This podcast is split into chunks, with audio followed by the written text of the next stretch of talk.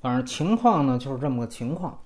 其实最早的原新闻啊，就是页面上写的那么短。这里边有四个值得注意的信息：第一，就是他说大陆电影不能去金马；第二呢，大陆人员也不能去啊，就是说如果我作为大陆演员参演了一个香港电影或者是台湾电影，那我身为大陆人也是不能参加的。同理，也应该还包括其他幕后人员。第三呢，就是暂停二字。其实国台办副主任昨天上午啊，还有一个跟进的表态。记者问说：“你们是否会中断两岸电影交流？”这位副主任说：“没有要中断啊，说的是暂停。”那我不知道这是不是说让一些人就保持乐观心态了？感觉好像暂停呢也不会太久，但是不会太久是多久啊？第四呢，就是这是国家电影局的官方消息，这个其实不太寻常，因为往年呢不是说没出过国人退出境外结展的事儿。比如说，像之前应该澳洲有一个什么影展，当时应该是放了一些什么新疆的片子。那当时像贾樟柯，虽然也可能之前有人打过招呼，但是起码表面上，像贾樟柯他们就宣布退出了，做出一个这是民间行为。啊，但是呢，这一次呢，官方直接是自己跳出来啊，等于这算是一个官方声音，这个其实非常罕见。说句实话，就是说私下里说打招呼不让去金马的这个传言啊，在过去一年在电影圈就没断过。所以昨天我听到这个消息本身是不意外的，我估计你们当中很多人也不会意外。但是你我还是需要注意这一点，就是这一次是官方直接发布的指令，这个其实是非同以往的。啊，那这事儿一出呢，还有很多还算有点良心的媒体自媒体都盘点了像历史上金马奖和大陆影片的渊源，大意呢是说金马奖待大陆片和大陆影人不薄啊，直面或者侧面的来肯定了金马奖往年的这个专业性和权威性。这些呢，我在今天就不太想重复了啊，虽然说这些视角确实也很重要。今天我们主要想说的呢，是大陆官方封杀金马对于电影行业本身带来的一些利弊，以及一些肉眼可见的直接影响。那先来说直接影响吧，无非就是有人担心啊，说到时候还去参加今年金马奖的一些港台的电影人啊，尤其是那些在两岸三地都有影响的，这个禁令呢，虽然没有明着限制他们。但如果他们真的去了，而且还拿奖了，那内地的这些小粉红们会不会放过他们呢？他们今后的片子会不会也被封杀呢？这个问题呢，其实我在半年总结那期啊就说过这个担忧，只是现在这个问题被摆上台面了而已。我呢，其实真的仔细的查了一下，我反而觉得啊，这方面嗯情况没有大家想的那么严重。当然了。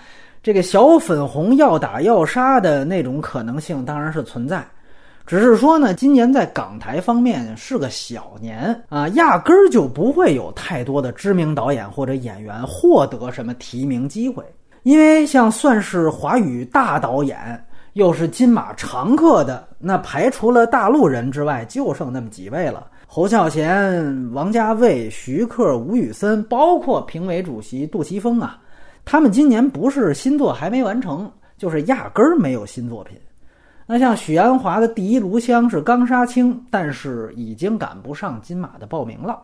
真正说够得上大导演名号的港台导演，还能赶得上今年金马的，应该只有蔡明亮。但是也有一个事实，就是蔡明亮的片子啊，本来也从来就没在大陆上映过，所以这种呢，谈不上什么封杀。演员那边我也查了一下，金马的前哨站就是台北电影节，大部分呢都不算两岸三地有影响力的。你要硬找，也只有徐若瑄和李红旗算是和大陆合作过，但是我也不太认为他们会成为舆论的焦点。那像周星驰、刘德华，今年倒是有新作，但是我觉得呢，他们未必会报名。这里要强调，金马是报名制。那你报名之后，才会有后边的什么初选啊、筛选啊、提名之类的。周星驰今年是导了《新喜剧之王》，刘德华呢是主演了《扫毒二》，这两部电影说句实话，就即便不受政治影响，也不太够得上金马往年的评奖标准。如果说可能报名并且拿到提名的香港电影啊，倒是有一部值得注意，就是已经入围威尼斯主竞赛单元的《纪元台七号》。那个片子呢，它题材还是讲六七暴动的，那显然是有可能被解读为呼应香港现在的局势。那那个片子如果万一质量很高，又在威尼斯拿了大奖，那它在金马的竞争力自然也就变高了嘛。当然，这也是要以他已经报名为前提。今年的数据呢，是说有五部动画长片报名了金马，这就要说到介质，它毕竟是一部动画片，配音阵容你可以说啊，确实很强大，包括也有像赵薇、吴彦祖这样的明星，但是只是配音，那配音拿不到演员的表演奖提名，或许这个影响力也没有那么大。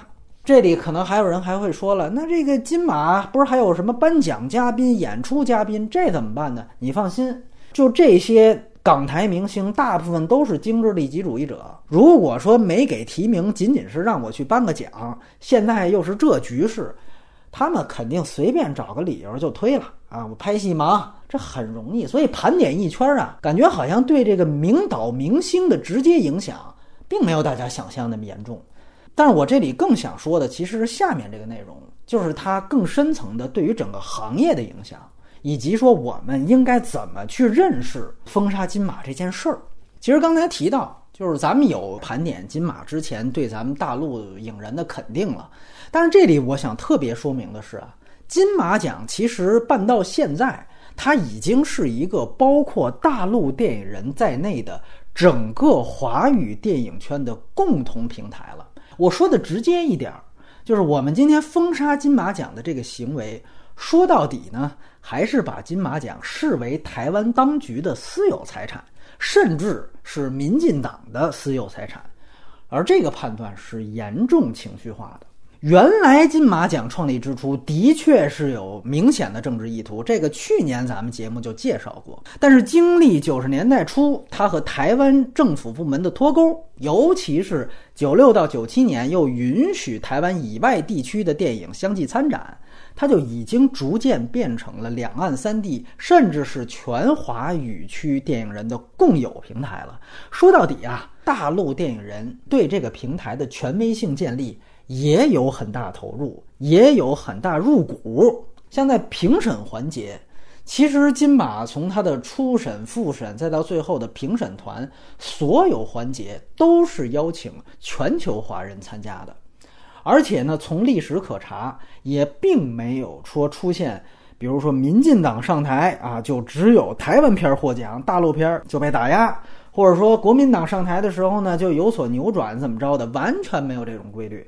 这正是他从最初级的评审机制就全方位的体现出来，它是一个共有平台啊。所以如果说现在所谓暂停，可能还时不时的会暂停，谁一说什么话，或者说每几年那边大选一次，咱们就都暂停一次，那大陆人的损失是会非常大的。这里头可能会出现两种声音。一种呢是有人说就应该借此机会把咱们自己的金鸡百花也打造成你说的这种啊跨区域的权威平台、共有平台，哎，这种观点呢算是值得一谈，我放到后面说。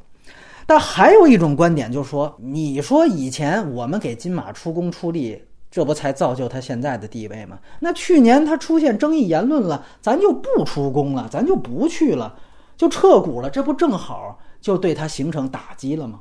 这里就要说一个我今天想阐述的核心观点啊，就是打击绝对存在，但是这个打击层面它不是地域性的，而是行业性的。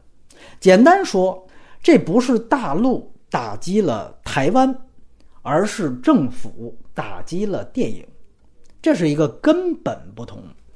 可能政府机构的计划是想用啊大陆电影人的抵制。去打击台湾来着，但这只是计划，效果完全是另外一回事儿。这就像你可以宣布抵制日货，大义凛然，但是你最后发现，那些买了日本车的中国车主也被人砸了个半死，这就是事情本质。这不是大陆影人谁拿过什么奖，或者说今年本来是什么第六代巨手，但是现在没戏了的问题。说到底啊，他们都算名导，什么王小帅、娄烨什么的，他们不去金马啊，一样能找到钱继续拍戏。真正关键的是对更多并非处在金字塔尖儿的那些从业人员，比如说金马的创投平台，我们拿这个来举例，这是个啥平台呢？说白了就是给年轻导演啊找钱的平台。那曾经有多少年轻导演因此受益？这最明显的就要说是毕赣。他的《路边野餐》先在金马拿奖，之后的最后的夜晚也是先在金马的创投单元获得关注。那更重要的是，在这种电影人精英俱乐部性质的平台获得的融资，它的质量不太一样。比如说，你会发现，最终当时的这个金马主席张艾嘉就进入到了他的电影当中。更重要的是，夜晚的幕后团队。大量也是获得过金马奖的台湾电影人，那包括像大佛是怎么变成大佛普拉斯的故事，我们在当期也说过，不是说金马有大把的钱给了这些年轻导演，而是说在这里面，在这样一个精英俱乐部性质的这样的一个平台里面，你能遇到全华语区的专业电影人，他给你专业意见、专业的资源，做出专业的作品。包括同理，还有什么金马学院啊？这方面可能胡波是一个代表，他的同名小说《大象席地而坐》正是他以台湾为背景创作的，而最后的成片呢又问鼎了金马。所以起码到目前为止，金马这个平台的这些优势非常大。而从演员的角度呢，同样也不局限于说谁提名或者拿奖。你比如说像黄渤吧，这就是最典型的一个例子。他在金马拿到影帝之后呢。后来还当了金马奖的主持，从而大受好评。可能很多人不了解，黄渤在台湾那几年是特别的受欢迎啊。这个其实非常好的案例啊，因为长年以来都是台星往咱们这儿输出，啊，黄渤是少见的反过去了。那他正是利用了金马这个共有的平台，所以现在你单方面掐断了这个平台，是不是真的能去阻止那谁谁谁连任？这个我不知道。啊，是不是真的能让去年那位什么纪录片导演丢了饭碗？这个也不知道。但是真正能影响的，可能是下一个黄渤，是下一个毕赣，啊，影响的都是大陆电影人，这倒是真的。但是你知道吗？大佛变成大佛普拉斯的事情，还会在金马继续上演的，因为只要金马没停，那样产出高质量台湾片和台湾青年导演的模式。就还会继续发挥作用，而这个模式本来是和大陆电影人共享的，所以这种封杀就类似于什么呢？就类似于你单方面停止引进韩国电影将近四年，你阻止韩国人拿金棕榈了吗？所以我还是那句话，这次封杀的一个实质性问题，它不是大陆打台湾。而是一个行业性的打击，影响的是包括大陆电影人在内的整个华语电影行业。这至少是伤敌一千，自损八百的，啊！而且最后是不是伤敌一千都不好说，自损八百是真的。你看，这不是八百也给禁了吗？实锤的自损嘛，啊！其实我一直都在想，你说如果八百没撤档啊，也不搞什么封杀，这个片子他去金马，他要有点斩获。你知道他就可以直接在台湾上映啊，啊，这里还补一句，就是金马他还提供配额豁免待遇，就是所有获奖的非台湾片都可以直接在台湾全岛上映，而不用经过什么配额抽签。这个呢，也是金马为所有华语电影创作者共享资源的一个体现。那如果说八百他利用这个规则直接在台湾上映了。这篇说的还是国军抗日，那如果拍的真好，你想想看，他们那边自然会拿他们曾经自己拍的老版和咱们用 IMAX 摄影机拍的这个新版去对比这个差距，这才叫霸气回应嘛！说不定还能在台湾唤起至少是外省人啊，至少是外省人他们父辈共同坚守这片土地的历史回忆。那这种说促进两岸凝聚力，这不就是实锤的体现吗？这样的片子，这样的交流机会，为什么接二连三的放弃呢？可能有人又说了，你给台湾人放也没用，台湾人不看的，你怎么知道的？这时候又都是台湾人了，而且你这是歧视台湾观众呢，还是在歧视大陆电影人呢？我们这么说，如果你认为文艺作品和文艺工作者的态度不会对一个社会产生任何影响，放了也没用，说了也没用，那请问为什么一台湾纪录片导演去年在金马说了两句，我们就那么重视呢？好家伙，全网暴怒啊，高赞转发几万、几十万啊！而且就这几句话绵延到现在，大部分人昨天还在提，那真叫念念不忘。必有回响啊！我估计那纪录片导演自己都不知道自己那么大能耐。所以，如果你觉得在这种原则问题上，一个导演的发声这么重要的话，那我们这儿明明有很多愿意用作品去发声的导演，你为什么不让他去啊？那么好多小粉红说：“哎呦，昨儿我看见。”这朱延平昨天说那些话，我就生气，然后就怒怼了三千字。大哥，你在微博上你写这么多，朱延平能看得见吗？圈地字吗？还是给我们看啊？你还是给大陆人看啊？你得去到这个华人共有平台直接回应啊！去年图门他们说什么中国金马什么的，那不挺好吗？哦，你觉得他上次骂了你，你这次直接不来了，这叫霸气吗？这叫玩不起呀！所以这次封杀反映出，在最底层的，我看反倒是大陆电影人啊，台湾电影人的意见那全民重视，结果大陆电影人的作品屁都不是。那么说，如果你是电影行业的从业者，这无所谓职位高低贵贱，那么你应该考虑的就是刚才我说的，行业受到的影响。如果它没有直接波及到你，那有没有间接？如果你是学电影的学生或者影迷，那你最该担心的是以后这个区域性的电影奖项它的片单权威性会不会受到伤害？你再问说，哎，最近有什么华语片值得一看的时候，参考的榜单会不会又少了一个？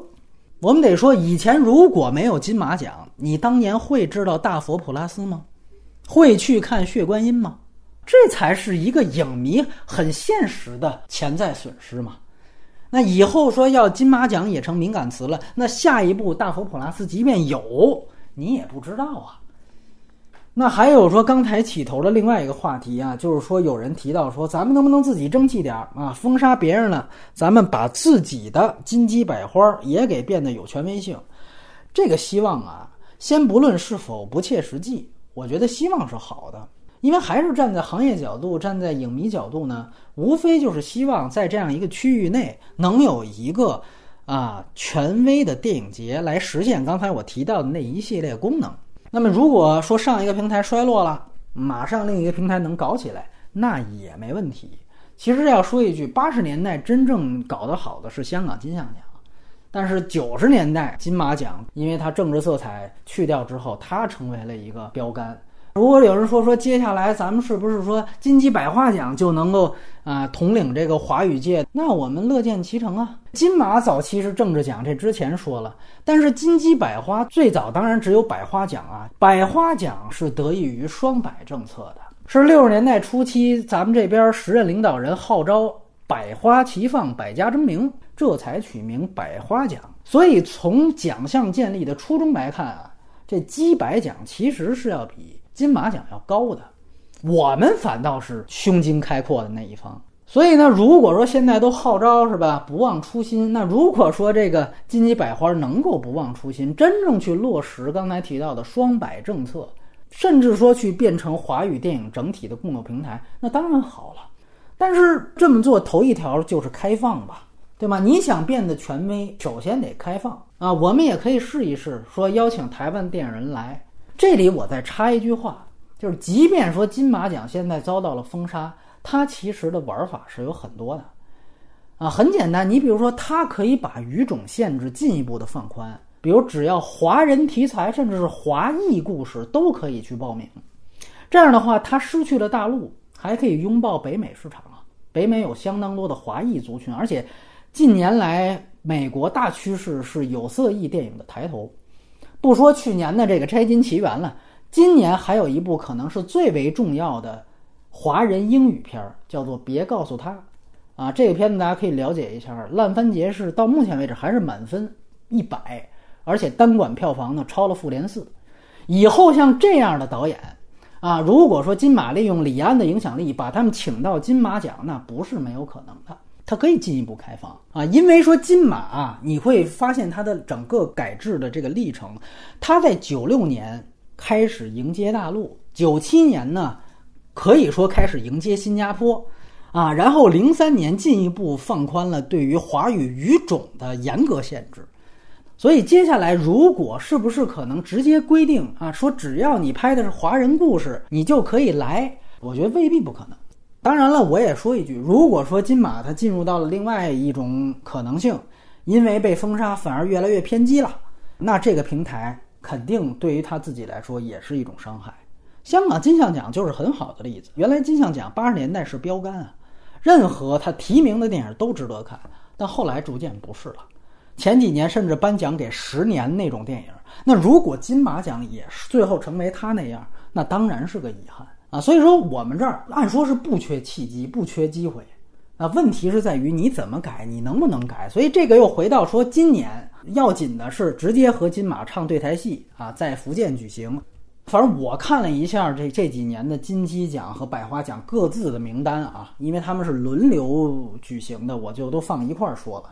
你就拿演员来说吧，得主包括 Angelababy，啊，黄晓明、李易峰、冯绍峰。你这还用过多点评吗？这还用喷吗？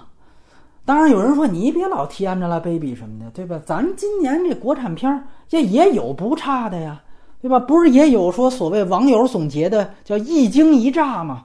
啊，惊指的就是吴京，乍就是指的哪吒啊。这目前呢也可以说是内地票房影史前三名的一个归纳了。所以有人说，如果咱们年底金鸡奖就被吴京的这个《流浪地球》以及这个动画片《哪吒》去包揽，这不是也挺好的吗？在外行看起来，或许挺好的。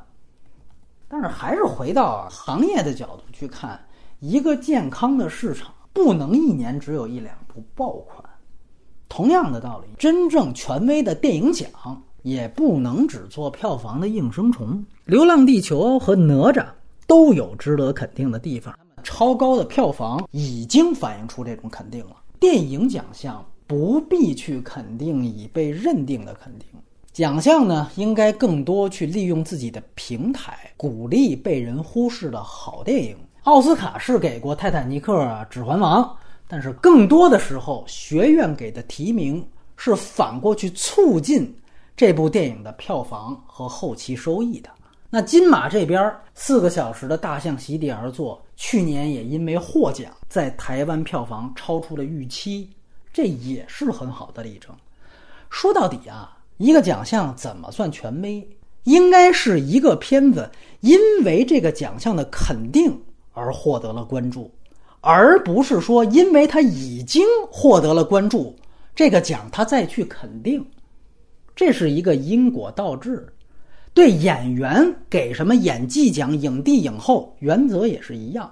他是因为我这个奖的肯定而给他带来流量，而不是说直接我们去肯定一个流量明星。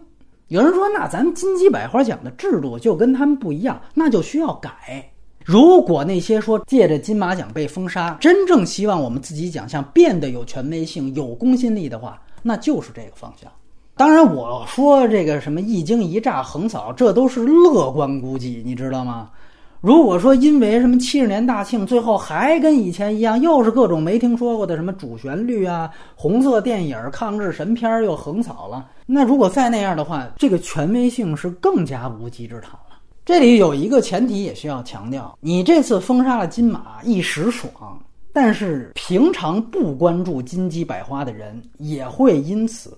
格外关注你，而且不仅限于大陆啊！有多少人说你不是封杀了人家金马吗？我倒要看看你自己的节奖能办成什么样。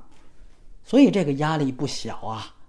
啊，一旦车祸，小粉红可以再次畅想一下所谓“弯弯媒体”的言论。你放心，绝对比你现在意淫的刺耳一百倍。最后做个发散吧。其实也就是在二十多个小时之前，真正让影迷操碎了心的是另外一件事儿，就是这个寄生虫的资源，尤其是它这个中文字幕，等于说呢，头一锅还没反应过来，到昨天早上又来一个什么封杀金马的事儿。看似呢这两件事情没有关联，但是你可以说这是对于内地影迷的一种连环大包围。可以说，我们现在面临的已经不仅仅是审查因素，还有资本因素，还有法律因素啊！你说你不让我们看盗版，你倒是赶快上映啊！不行，First 都放不了。那你说你让我们看看资源吧？不行，法律规定啊，传播盗版是违法行为。胖鸟之前的事儿，什么杀鸡儆猴了？那说干脆我还有点闲钱，我飞到港台去看。总可以吧？哎，对不起，台湾自由行也不让你去了，啊！而且台湾咱们不让去了，香港现在这局势哪天如果停了，也不是没可能吧？即便在这样的局面下，我们电视场的票房照样是刷新高的。所以你知道上面啊是有恃无恐，就是他进了十部。结果有吴京有哪吒，这一惊一乍加起来一百多个亿的票房，他再进二十部，他 KPI 还是很轻松。所以现在根本的问题是，影迷群体的利益会在接下来这些年越来越被边缘化。我觉得大家一定要意识到这个问题。原来咱们是可以跟着整个中国电影市场的繁荣去搭顺风车的。啊，你电影市场进一步繁荣，上映的片子越越来越多，对吧？包括网络电影资源这些，大家都有娱乐需求。你顺便你说你也引进一点艺术片儿，也弄一些艺术片儿的盗版来看，这个都没什么问题。但是现在属于一个文化收紧的趋势，这个顺风车可能搭不成了。因为大众说句实话，人家只要看一惊一乍就够了啊，大众就是一惊一乍的嘛，对不对？所以你说电影事业不能这样搞，哎。人家说这不有哪吒有《流浪地球》吗？我看就可以这样搞。所以很讽刺的是，现在这个啊哪吒说高喊啊“我命由我不由天”，都特别有代入感。其实很可笑，无论从影迷到电影人，一个片儿去哪儿都不能自己决定，一个人去哪儿也不能自己决定，这还我命由我呢？由谁呀？